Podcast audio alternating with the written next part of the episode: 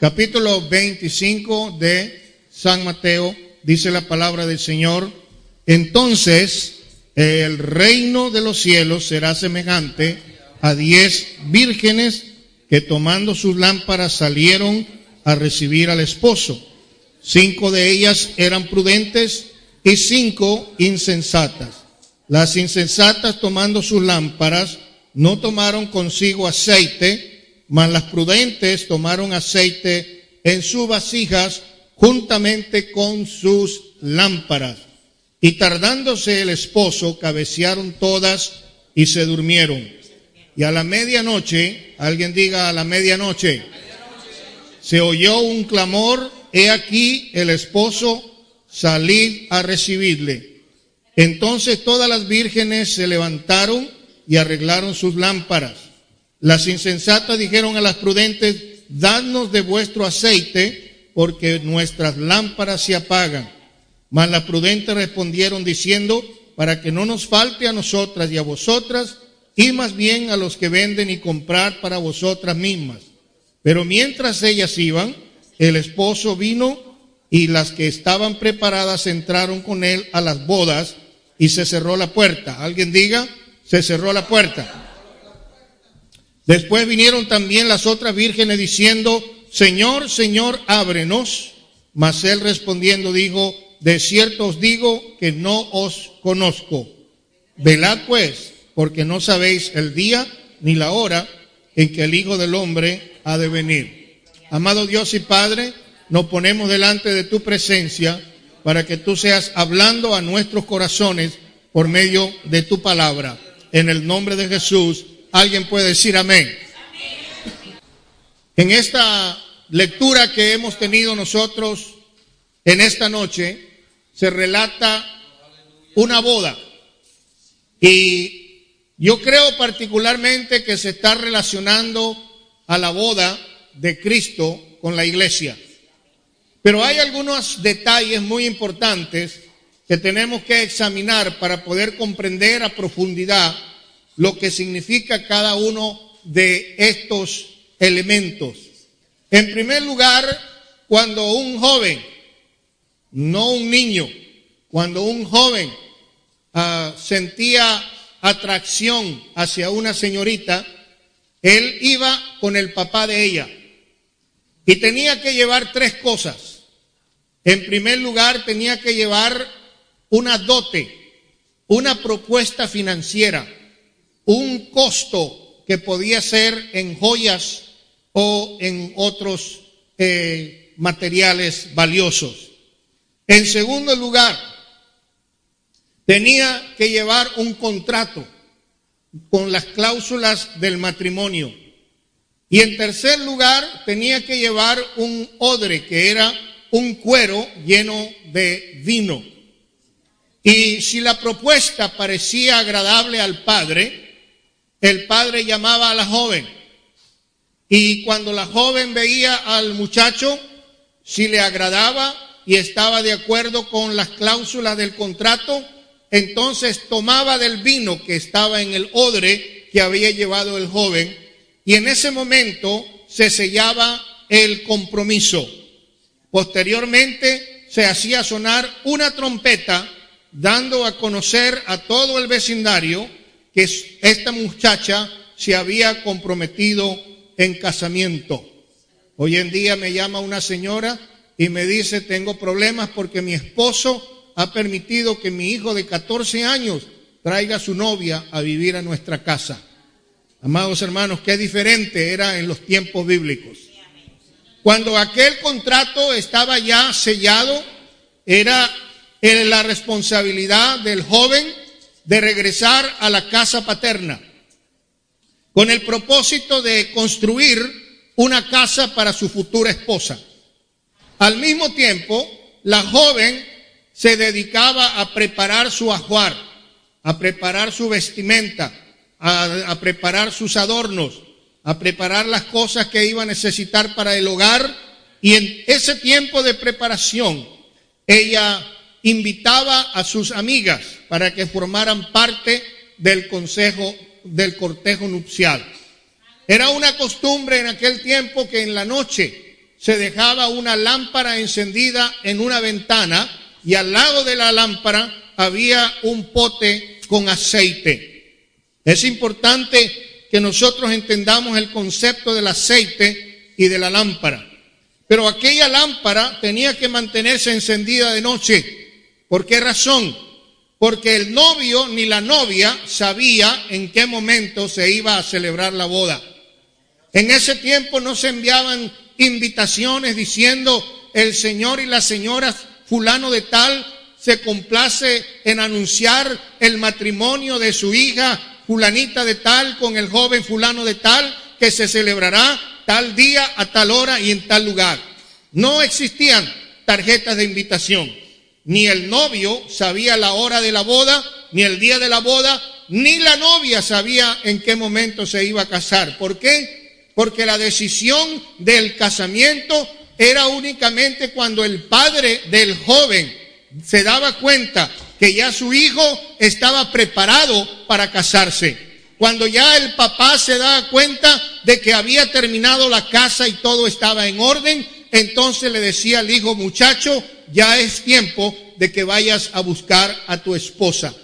En ese tiempo entonces el muchacho salía con sus amigos que eran los que venían al cortejo nupcial.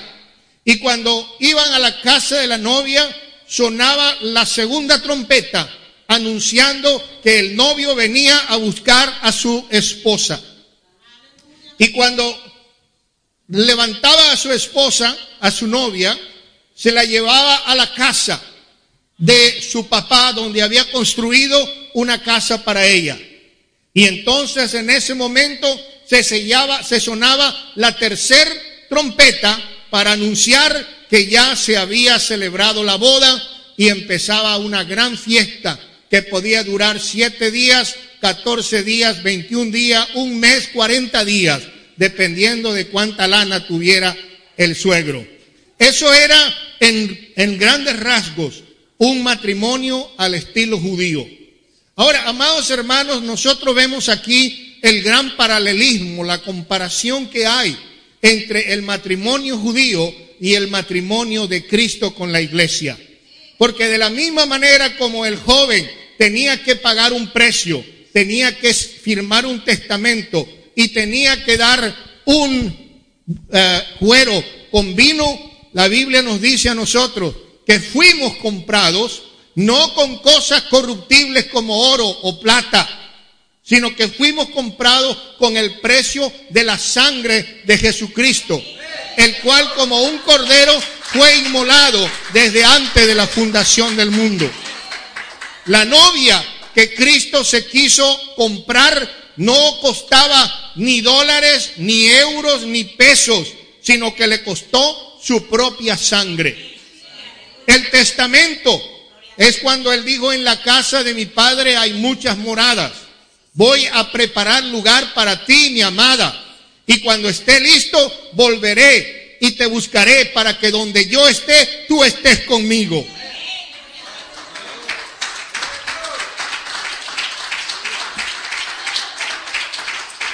La Biblia dice que el día y la hora de ese matrimonio nadie lo sabe sino el Padre.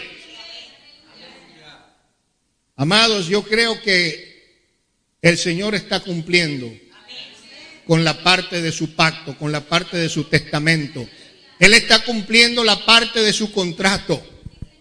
Y la Biblia nos dice que Él nos ha dado las arras del Espíritu el sello del compromiso. Cuando la joven tomaba del vino de aquel odre, de aquel cuero, simbolizaba que estaba participando de la unción, de la llenura del Espíritu Santo. ¿Por qué razón? Porque la Biblia dice, no se borrachen con vino en lo cual hay disolución, antes se llenos del Espíritu Santo. Cuando la iglesia primitiva fue llena del Espíritu Santo. Los vecinos que vinieron a ver qué sucedía dijeron, estos están locos. Otros dijeron, están borrachos, están llenos de vino. Y Pedro se levantó y dijo, no, estos no están borrachos como ustedes suponen. sino que esto es el cumplimiento de lo que dijo el profeta Joel, en los postreros tiempos derramaré de mi espíritu sobre toda carne. Esa era la señal o el cumplimiento de la parte del testamento. Amados hermanos, dice la palabra del Señor que Él va a venir por una iglesia que es como una novia que está vestida de blanco, una novia que está bien preparada, bien peinada, bien arreglada y que sabe comportarse como una dama, como una señora.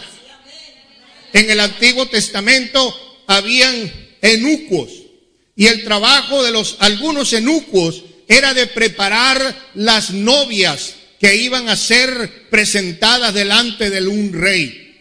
Yo me acuerdo del caso de aquella jovencita judía llamada Esther, sobrina de Mardoqueo. Ella halló gracia delante de los ojos del principal de los eunucos. Y el principal de los eunucos dijo, Esther, yo te voy a ayudar. Yo te voy a enseñar a hablar como una futura reina. Yo te voy a enseñar a caminar como debe caminar una reina. Yo te voy a enseñar a vestir como se viste una reina. Yo te voy a enseñar a perfumarte como se perfuma una futura reina. Yo te voy a preparar para que tú seas la próxima reina de este imperio.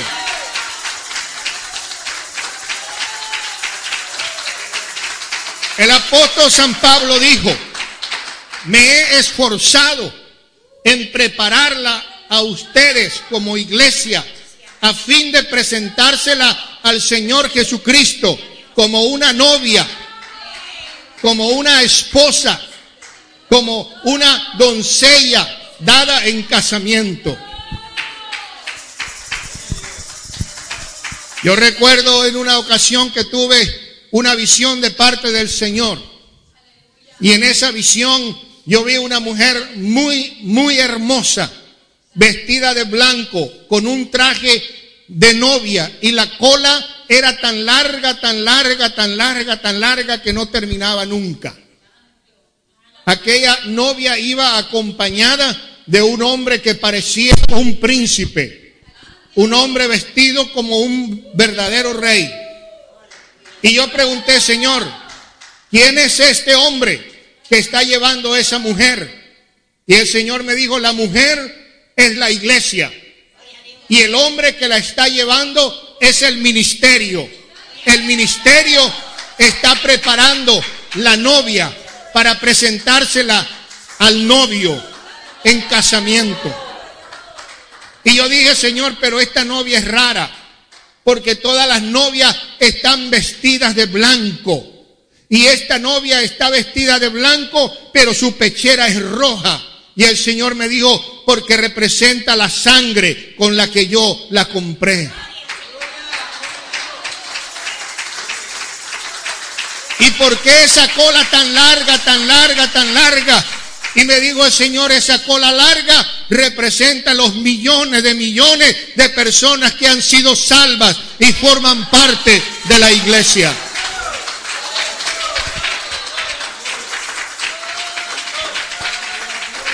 En la segunda parte de la visión, yo vi que la novia estaba subiendo una escalera, pero la novia iba sola y llegó al punto más alto cuando ella le da la mano al novio y el novio la recibe. Y yo le dije, Señor, ¿y dónde está el hombre que la llevó? Y el Señor me dijo, también era parte de la novia. El ministerio tiene la responsabilidad de preparar a la novia, pero al mismo tiempo es parte de la iglesia. ¿Cuántos dicen gloria a Dios por eso?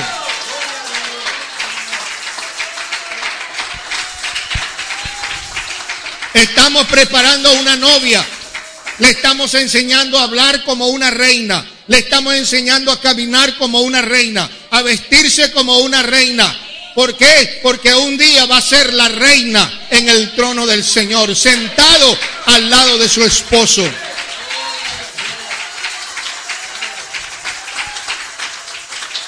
En el momento en que el novio iba a buscar a su futura novia, había un cortejo que acompañaba al novio y había otro cortejo que acompañaba a la novia. Algunos dicen que es chévere.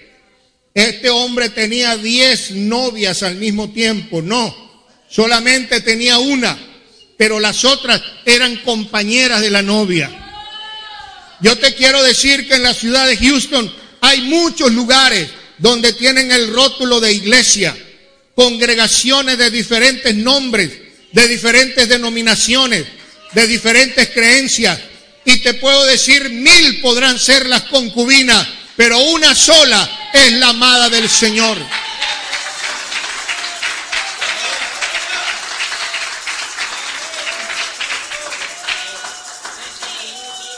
Hoy en día hay leyes en algunos países donde no es obligatorio que la mujer tome el apellido de su esposo. Si usted se llama Petronila Ramírez y se casa con José Eusebio, no tiene que cambiarse el apellido. Hay algunos países como Colombia y creo que en México también han aprobado algo así. Pero normalmente cuando una mujer se casa, toma el nombre o el apellido de su esposo. Ya no se va a llamar Petronila Ramírez, se no se va a llamar Petronila Eusebia como su esposo el apellido. Amados hermanos, nosotros hemos tomado el nombre de nuestro amado. Somos la iglesia del nombre de Jesús. Amamos el nombre de nuestro esposo. Nos sentimos orgullosos de llevar ese nombre. La Biblia dice, ustedes van a ser aborrecidos de mucha gente por causa de mi nombre y la iglesia del nombre la señalan y dicen esa iglesia tiene una falsa doctrina porque ahí creen en el nombre de Jesús. Hay muchas congregaciones, pero no todas forman parte de la novia del Señor. ¿Cuántos alaban y glorifican al nombre de Jesús? Qué bueno es saber que estamos en la verdadera iglesia. Qué bueno es saber que tenemos la doctrina bíblica. Qué bueno es saber que creemos en el Dios del cielo, el Dios de la Biblia, el Dios que hizo el universo.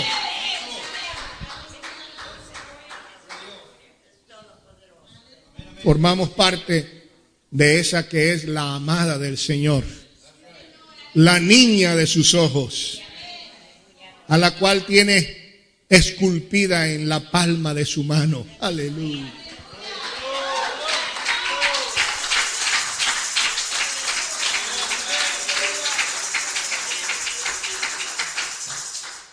Usualmente el novio llegaba de noche y cuando él llegaba en la noche, la novia y su cortejo nupcial tenía que estar preparada.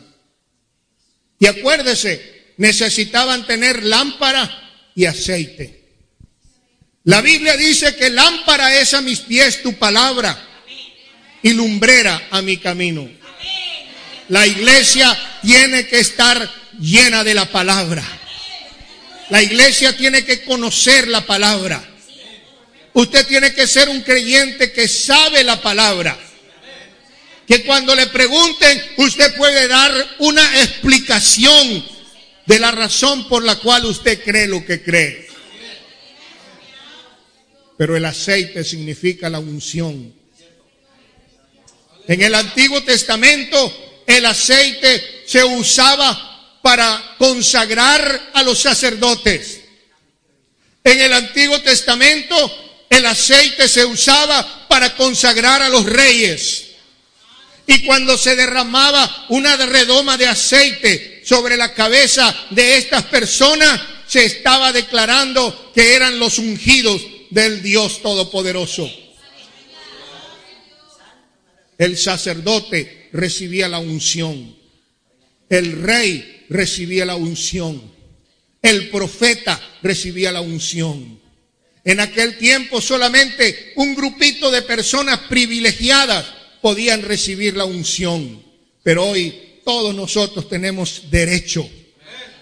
Derecho en el contrato que nos dejó nuestro Dios. Él nos da el derecho de participar de la unción. Por eso nos ha dado las primicias, las arras del Espíritu Santo. La iglesia que Cristo viene a levantar es una iglesia que está fundada, edificada sobre la palabra y que tiene la unción del Espíritu Santo. ¿Cuánto dan gloria a Dios por eso? Pero al venir a la medianoche, la gente está que se duerme. La gente está cansada. Y en la medianoche se oye un clamor, un grito, y suena la segunda trompeta. Yo quiero decirte que ese clamor de la medianoche significa para nosotros las señales de Mateo 24. En el capítulo 24 de Mateo, él habla sobre las señales antes del fin. Habla de las señales antes de la venida de Jesucristo para buscar a su iglesia. Y hay siete categorías diferentes de señales. Hay señales en la naturaleza. Hay señales en el mundo espiritual. Hay señales en el mundo eh, económico. Hay señales en el mundo político. Hay señales en el mundo científico. Hay señales de moral. Hay muchas señales. Pero yo te quiero hablar solamente de cinco señales en el mundo natural. La Biblia dice que habrán pestes, que habrá hambre. Amén. Que habrán terremotos, que habrán cambios climáticos. Hoy en día, la más terrible de las pestes, y permítame decirle que peste es una enfermedad que puede contagiar y matar a miles de personas y aún animales. Estaba leyendo un artículo muy importante acerca de una enfermedad que le da a los caballos. Hemos oído hablar de la peste que le da a las aves y por eso tienen que matar millones de pollos porque pueden estar contaminados con la gripe. Pero la peor y más terrible de las plagas, la peor y más terrible de las epidemias en este momento es el virus del SIDA. Desde que se descubrió el virus del SIDA hasta hoy, han muerto cerca de 30 millones de personas de esa enfermedad. 3 millones de personas aproximadamente se contagian cada año. Y lo más terrible es que la mayor cantidad de personas contaminadas están entre los 14 y los 24 años. Y muchos de ellos son hispanos. Estamos perdiendo una batalla terrible contra esa epidemia, contra esa peste. Y usted podrá decir, ¿y eso es alguna señal de los últimos tiempos? Claro que sí. Además de eso, hay otras enfermedades que están reapareciendo, como el ebola, como la enfermedad que mató a muchas personas en tiempos pasados la tuberculosis. El virus de la tuberculosis se ha hecho resistente a las vacunas y está regresando otra vez en muchos lugares. Un reporte de las Naciones Unidas o de la Organización de las Naciones Unidas dijo que el peor enemigo que hay actualmente en el mundo de las guerras químicas o biológicas es el virus de la gripe. Si, el, si hay un ataque terrorista del virus de gripe, causaría tantas muertes porque no se podría controlar. Hace algunos años atrás faltaron vacunas y muchos niños murieron por la gripe. Una simple gripe puede ser una epidemia, una peste. Estamos ante una gran amenaza de grandes pestes. ¿Qué decir nosotros de los terremotos? Hace algunos años el terremoto de tsunami mató a cerca de 175 mil personas. Se oyen de terremotos cuando son fuertes en la escala de Richter y dice hubo un terremoto de 7.5, pero en cada año se están registrando de acuerdo a la Sociedad Geológica de los Estados Unidos aproximadamente un millón doscientos mil terremotos. Muchos de ellos son de escala muy pequeña, que no se sienten tanto, pero el mundo se está estremeciendo más. Hubo un terremoto en China en los años 20 que se reportó mató 275 mil personas. Esta es la señal de la medianoche. Este es el clamor que dice el esposo ya viene, prepárate para que lo recibas. La Biblia nos habla a nosotros también de cambios climáticos.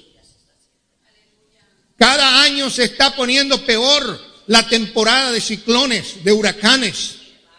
Y este pasado año nosotros fuimos testigos de lo que puede hacer el viento cuando está enfurecido.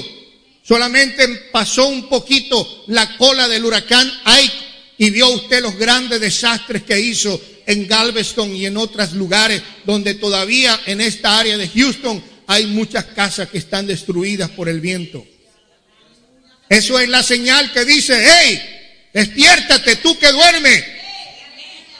El esposo ya viene a buscar su novia.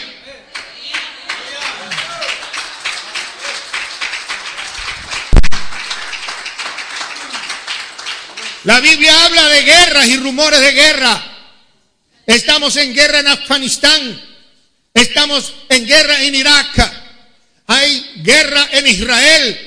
Hay guerra en muchos lugares de la tierra. Israel es clave en el reloj profético de Dios. Todo lo que sucede en ese pedacito de terreno llamado Israel afecta el mundo entero. Mantenga los ojos en Israel, porque Israel es el reloj profético de Dios. Cuando los árabes bombardean las aldeas y las ciudades de Israel, nadie dice nada. Cuando los árabes matan con sus misiles a los israelitas, no aparece en las noticias internacionales. Pero cuando Israel se cansó de los abusos y los atropellos de los árabes de la área de Gaza y empezó un ataque contra ellos que se escondían en las eh, sinagogas de ellos, llamadas mezquitas, se escondían en escuelas donde habían niños y salían en la televisión con los niños muertos para que todo el mundo viera y dijera, mire qué malo es Israel pero no se dan cuenta lo malo que han sido los demás. Pero yo te quiero decir, la mano del Señor está sobre su pueblo. ¿Cuánto lo creen? La Organización de las Naciones Unidas dijo, ya tiene que haber un alto al fuego. Israel dijo, nadie me va a decir a mí cómo debo defender a mi gente de los ataques de los terroristas. Alto al fuego. Siguen las guerras y los rumores de guerra. Eso es la alerta que te dicen esta noche. Despiértate, el esposo viene, prepárate para recibirlo.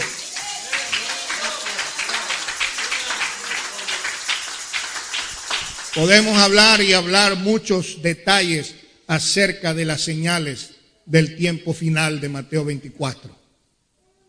Pero por causa del tiempo tenemos que avanzar y llegar al momento cuando el esposo le da la mano a su novia y le dice, sube para acá, mijita. Ya llegó el tiempo cuando te tengo que llevar a la casa de mi papá para que seas mi esposa. El Señor viene para sonar la segunda trompeta.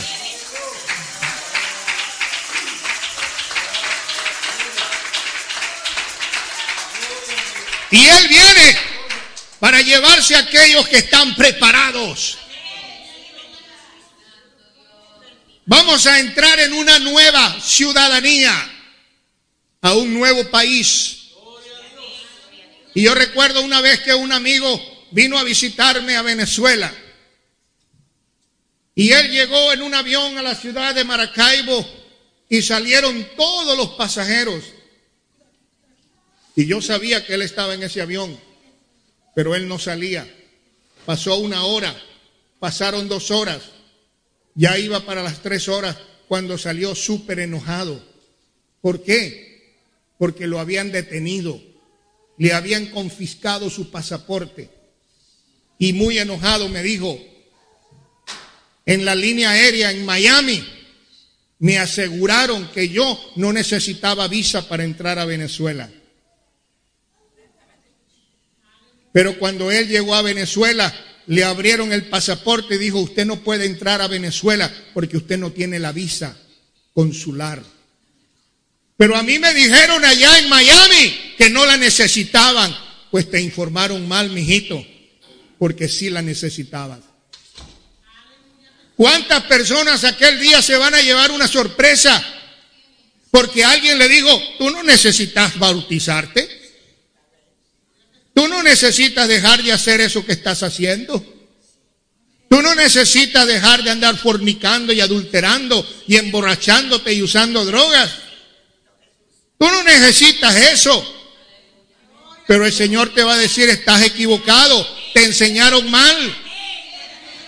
Alguien te dice, no importa cuál iglesia vayas, no importa cómo te vistas, no importa cómo vivas, pero un día te van a decir en la inmigración del cielo, lo siento, tú no puedes entrar aquí porque no tienes la visa.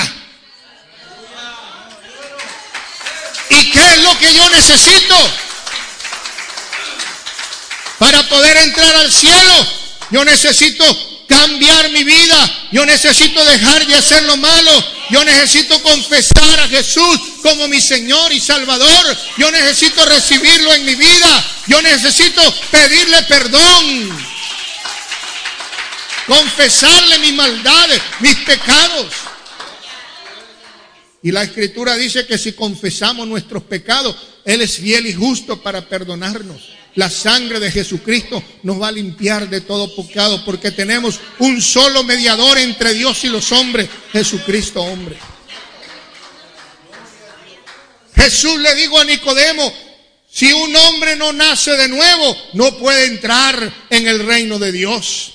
No puede formar parte de la novia. Y dijo Nicodemo, ¿y cómo está eso? ¿Acaso yo puedo volverme otra vez muchachito y meterme en la barriga de mi mamá? Y le dijo Jesús, no, Señor. Porque lo que es nacido de la carne, carne es, y lo que es nacido del espíritu, espíritu es. Lo que yo te estoy queriendo decir a vos, es que tenés que bautizarte en el agua y tenés que recibir el Espíritu Santo, porque el que no naciere de agua y de espíritu no puede entrar en el reino de Dios, no puede formar parte de la novia. Alguien va a decir, a mí no me dijeron eso. Pero la Biblia dice, el que creyere y fuere bautizado será salvo, mas el que no creyere será condenado. Jesucristo viene por una iglesia limpia, sin mancha, sin arrugas, sin contaminación. Y para eso hay que sepultar la vieja naturaleza en el agua del bautismo. Si tú no te has bautizado todavía, tus pecados están allí todavía podridos, apestosos y hediondos pero el día que tú te bautices en el nombre de Jesucristo, todos tus pecados van a ser borrados y van a ser limpios. La Biblia dice, vengan, arreglemos cuenta. Si vuestros pecados fueren del tamaño de un libro de teléfono, si esta es el expediente de tu vida pecaminosa, dilectiva, yo te los voy a perdonar toditos. Yo te voy a dar una amnistía total. Solamente con que tú creas que el sacrificio en la cruz del Calvario pagó el precio por tu salvación. Aleluya. Es preferible que usted lo tenga y no lo necesite y no que lo necesite y no lo tenga. Por eso Pedro dijo, arrepiéntense y bautícese en el nombre de Jesucristo cada uno algunos dicen, no, eso era para los judíos. No, él dijo cada uno. Eso es tú y tú y tú y tú y tú, judíos y no judíos, mexicanos y salvadoreños y árabes y todo el mundo. Porque para Dios no hay acepción de personas. Por eso el Señor quiere que tú te bautices. Usted podrá decir, ay, es que estoy muy tierno todavía. La muerte no respeta edades. Tú no tienes garantía de que en dos años puedas estar vivo. Porque en cualquier momento sonará la trompeta diciendo, ahí viene el esposo. Y la palabra del Señor dice que no debemos nosotros de entristecernos como aquellos que no tienen esperanza. Porque un día va a sonar la trompeta y los muertos en Cristo van a resucitar y los que estén vivos subirán para ser transformados en las nubes del cielo, para celebrar las bodas del Cordero. Y cuando se celebren las bodas del Cordero, el Señor regalará premios a los que hayan sido fieles. Él dijo, sé fiel hasta la muerte y yo te daré la corona de la vida. Resistan y Dios te va a dar la corona de la vida.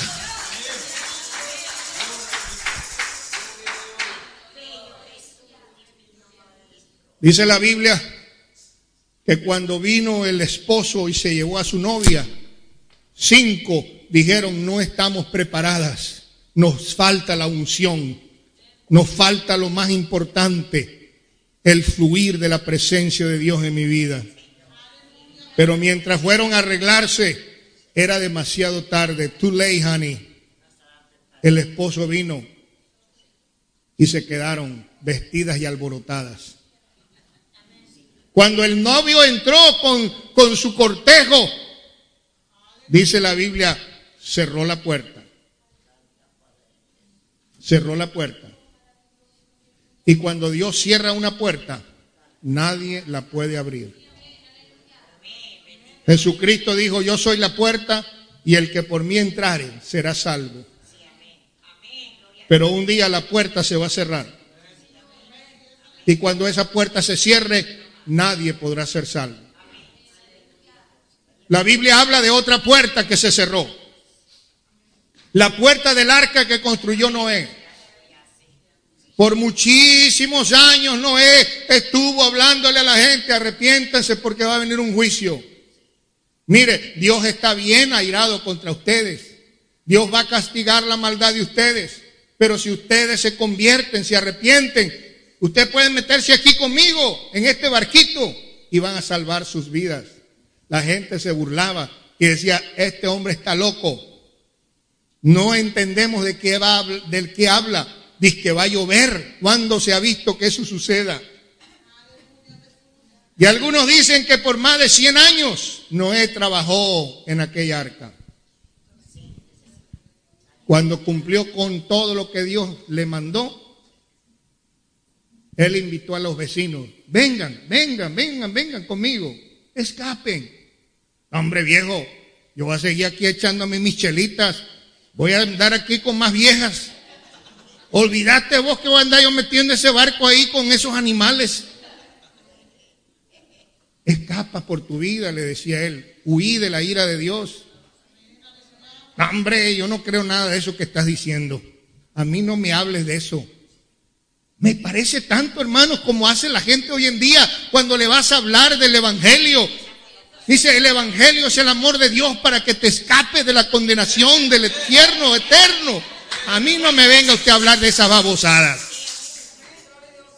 Yo gozo la vida y no quiero saber nada de esa religión tuya.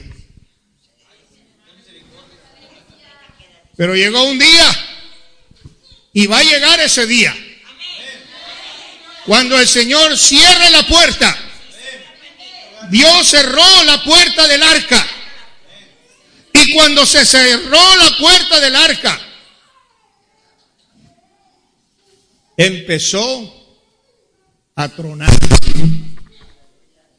Empezó a caer agua.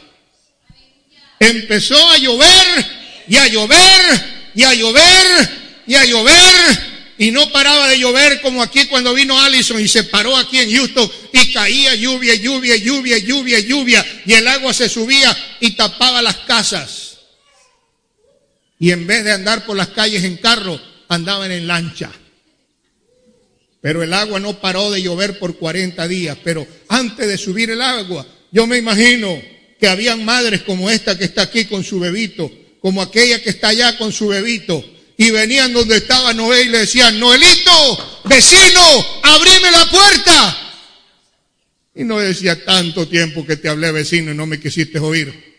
Ahora no puedo hacer nada porque el que cerró la puerta fue Dios, no yo. Abrime la ventana siquiera, bajame una soga y un canasto para que por lo menos salves a mi hijito. Y Noé decía, lo siento vecina, no puedo. Un día tú vas a querer entrar, pero va a ser demasiado tarde, porque cuando Dios cierra la puerta, ya no hay más chance. ¿Sabe qué dice la Biblia? Hoy es el día de salvación. Se oyeres hoy mi voz, no pongan duros sus corazones. Hoy es el día. No mañana, no pasado, no el domingo. Hoy es el día.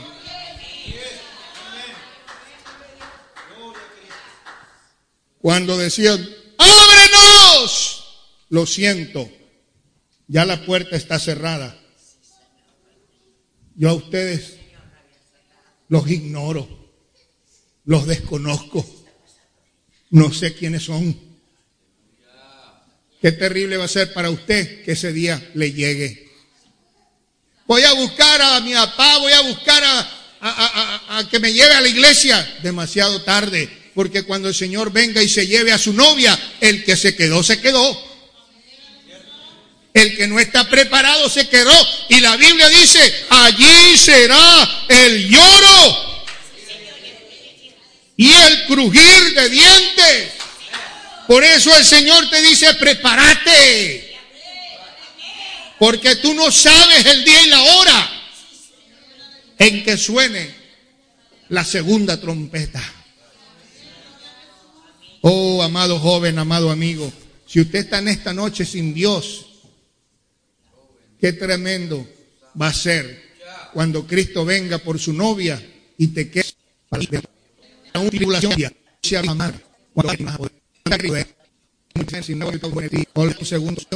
cuando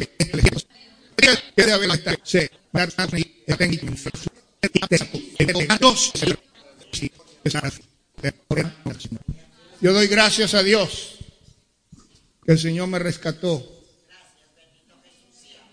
no puedo decir que era una persona drogadicta, ni borracho, ni pandillero, ni nada de eso. Pero le doy gracias a Dios que Él me reúna a temprana edad. Mira, y yo le puedo decir, qué bonito es servirle a Dios desde la juventud. Yo conocí al Señor de 14 años de edad. Y algunas veces hay personas que me preguntan, Riva, vos te pintás el pelo. Y le digo, ¿por qué me pregunta eso? Y dice, ¿por qué no tenés canas? ¿Y qué edad tenés? 58 años. Yo desde que tenía 30 ando con el pelo pintado de blanco. Ah, porque te andabas desvelando en las parrandas, en los bailes, en la fiesta. Andabas chupando licor. ¿Qué se espera de una vida desordenada? De aquellos que andan hueliendo, eh, fumando marihuana, inhalando heroína, cocaína, inyectándose. ¿Qué va a ser de su vida? Tienen 25 años y parecen viejitos de 70 ya, demacrados, acabados. Que la droga, el alcohol y el trasnocho, el desvelo, todo te mata tarde o temprano. Pero Jesucristo te quiere dar vida en abundancia. Qué bueno es servir a Jesús y entregarle lo mejor de lo mejor. Una vez conocí a un ancianito y me dijo, hermano Rivas, tengo 50 años de servirle al Señor. Yo lo conocí cuando yo tenía 30 años. Y durante 50 años yo le he servido a mi Jesús. Y dijo, ¿sabe qué, Pastor Rivas? De lo que sí me arrepiento. En estos 50 años. ¿De qué, hermano? de no haber conocido al Señor antes. De no haber conocido al Señor cuando estaba más joven. Aleluya. Hermanos, un día va a sonar la trompeta y yo quiero que usted se levante con Cristo para recibirle en las nubes del cielo y celebrar la boda del Cordero. Vamos a estar de pie. Si usted desea pasar aquí al frente, lo invito. Si usted no ha recibido a Jesús como si Salvador, le invito para que lo haga. Solamente venga como una señal que usted quiere recibir el perdón de Dios. Que usted quiere decirle, Señor, yo quiero prepararme para ese encuentro contigo cuando tú vengas. Tal vez usted ya es un creyente, pase aquí al frente. Tal vez usted ya es un creyente, pero siente que no está 100% preparado. Hay algunos que no están bautizados. Hay algunos que no han recibido el bautismo del Espíritu Santo. Hay algunos que están fallándole al Señor. Yo le invito, ¿por qué no venimos aquí, nos reconsagramos a Dios y le decimos, Señor, yo quiero estar listo. Yo quiero tener pasaporte, visa y el tiquete para ir al reino del cielo. Dios te bendiga. Hermano Martín, pase aquí y me ayuda para orar por esta persona. Alguien más necesita venir. Alguien más necesita estar en este altar. Señor, yo quiero estar listo. Si la trompeta suena esta noche, no quiero salir corriendo al Walmart a ver si consigo aceite. No quiero salir corriendo al fiesta a ver si consigo la unción. Yo quiero tener la unción del Espíritu de Dios. Dios te bendiga. Dios te bendiga. Hermano Roberto, por favor, aquí de este lado. Dios bendiga a estas personas que han pasado. Pase aquí al frente. Gloria al nombre del Señor. Hermana Marta, pase aquí nos ayuda a orar por estas jovencitas que están acá en esta hora. Gloria al nombre del Señor. Comienza a orar, comienza, cierra tus ojos y habla con Dios. If there is anything inside of you that you need to talk to God, this is the right time, this is the right place, right now, right here, in the name of Jesus. Este es el, lugar correcto. En el nombre de Jesús, en el nombre de Jesús, en el nombre de Jesús. Mana Eli, pase aquí al frente y me ayude a orar por estas personas. En el nombre de Jesús. Gloria al Señor. Gloria al Señor, gloria al Señor. Hermano Hernández, véngase para acá y ayúdenos también. Ese es tiempo de consagración. This is the time for you to tell Jesus, if you come tonight to pick up your bride, I want to be ready to be up and meet you in heaven. I don't want to be left behind. Venga, hermana Miriam, pasa, vente acá, no te quedes ahí. Vamos. Everybody should be right here, right now. Salvador. Comienza a orar. aquí. Levanta las manos para arriba y dice, Señor, Señor Jesús. I am here tonight because I need you. Ante Estoy aquí esta noche porque te necesito, Señor. Mi Salvador. Extiende tu manto. Extiende Venimos, Señor, tu delante de ti para confesarte. Nuestras faltas, nuestros pecados, Señor. Extiende tu manto. Venimos en esta noche para decirte, Dios, y seré limpio. Quiero estar limpio. quiero estar y limpia. seré sano. I want to be ready, Lord, to be cut up, to seré be cut up ungido and meet you in heaven. y the name of the Lord. restaurado y seré limpio y seré sano seré ungido y restaurado y seré limpio seré sano seré ungido y restaurado y seré limpio seré sano seré ungido y renovado. Extiende tu manto. Oh, Jesus. extiende tu manto.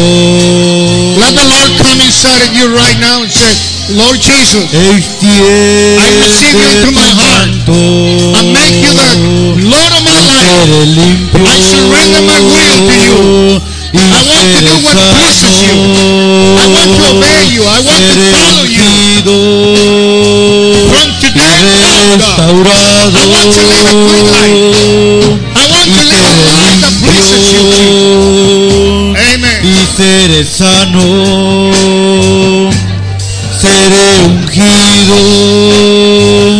If you need the Holy Ghost, this is the right time for you to say, Lord Jesus, baptize me with the Holy Spirit. If you're not baptized in the name of Jesus Christ, this is the right time for you to make that decision. Say, I want to be baptized in the name of the Lord I got my passport, my visa, and my ticket to go to heaven.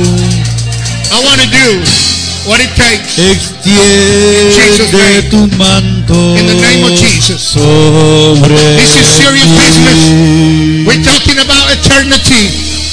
We are talking here about being saved or being lost. It depends what road you choose tonight, what your destination is going to be.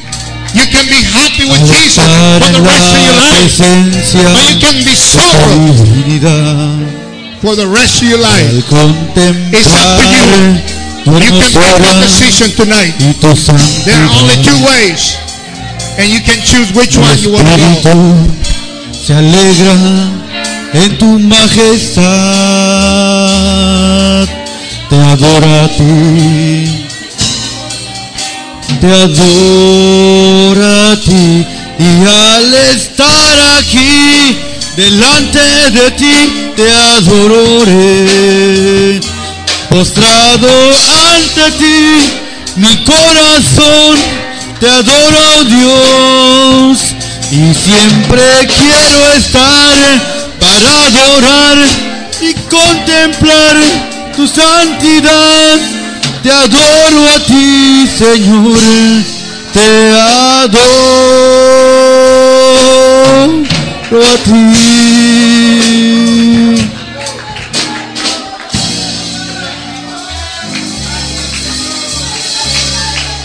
Quiero estar en tu presencia. Y poderte con Dios, hable con Dios, aleluya. Necesito estar contigo. Sigue orando, amén. Necesito orando, aleluya. Sigue orando, adorar. aleluya. Gloria a Dios. Bendito sea el Señor. Quiero estar en tu presencia Aleluya. y poderte contemplar. Bendito Dios, Necesito estar contigo. Derrama, Señor, derrama de tu Señor. Necesito adorar. nombre de Jesús, gracias por esta oportunidad. Dame de beber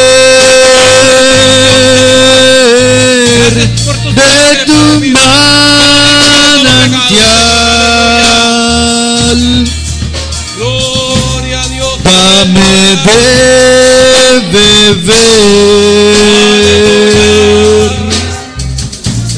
Necesito más. Dame de beber de tu manantial.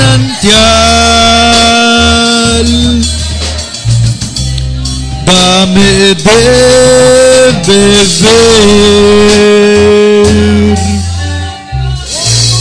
Necesito más. Gloria, gloria, amén. Él me levantará. Santo, santo, aleluya. Él me levantará.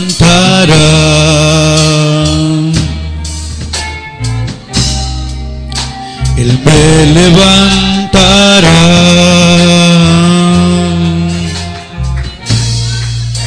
Así dice el Señor.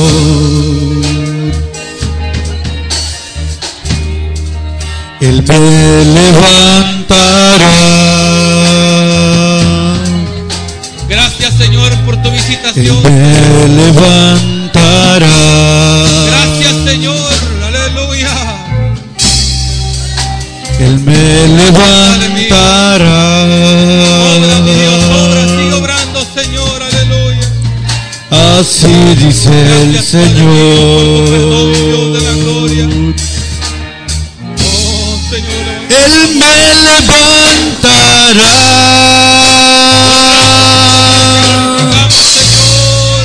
Él me levantará.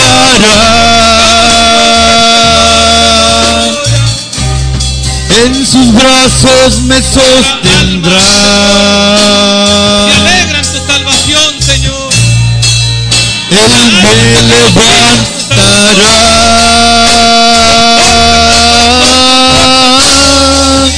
Él me levantará.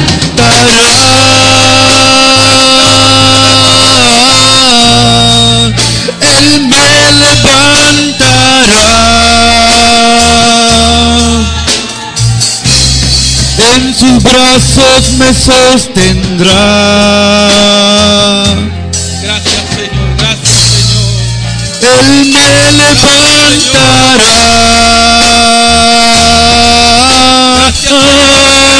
Él me levantará.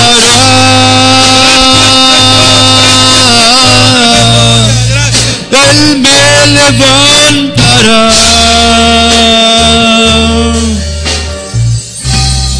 En sus brazos me sostendrá.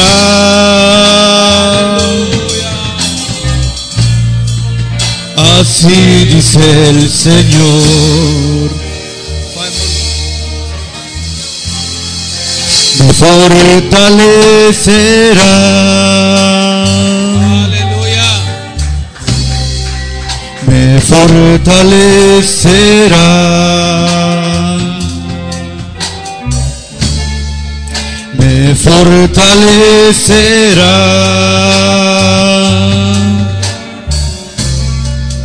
Así dice el Señor.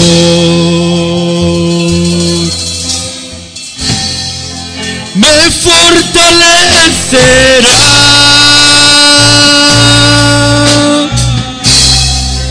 Me fortalecerá.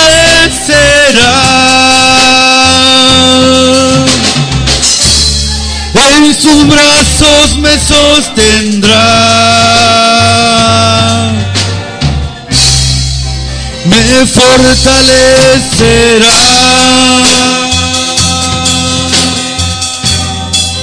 Me fortalecerá.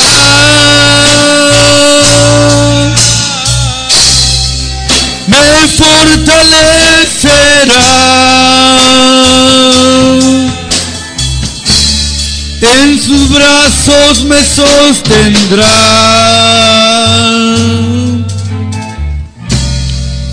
Así dice el Señor.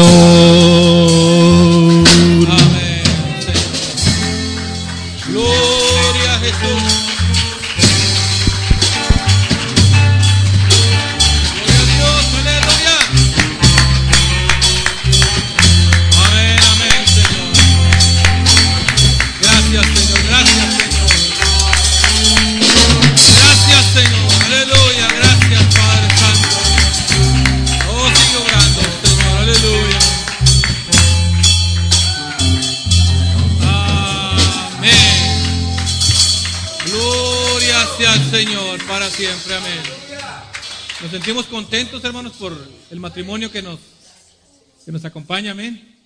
Dios me los bendiga. Gracias por la familia que también nos llamó. Cardosa, amén. Gloria sea al Señor. Qué bueno. Y vamos a, a seguir este, hablando del Evangelio. Amén. Bendito sea el Señor. Vamos a, orar para ser despedidos, no, no olvidando este nuestro siguiente servicio. El viernes tenemos oración. Amén. Mándelo.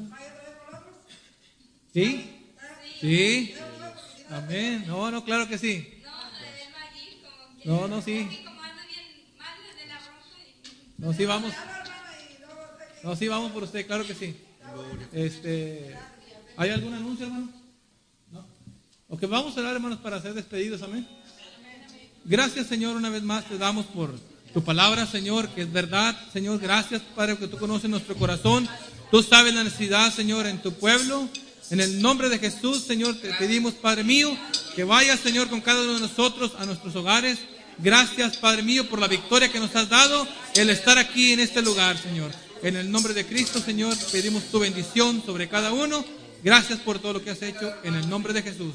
Amén, amén. El pueblo del Señor dice, gloria a Dios. Amén.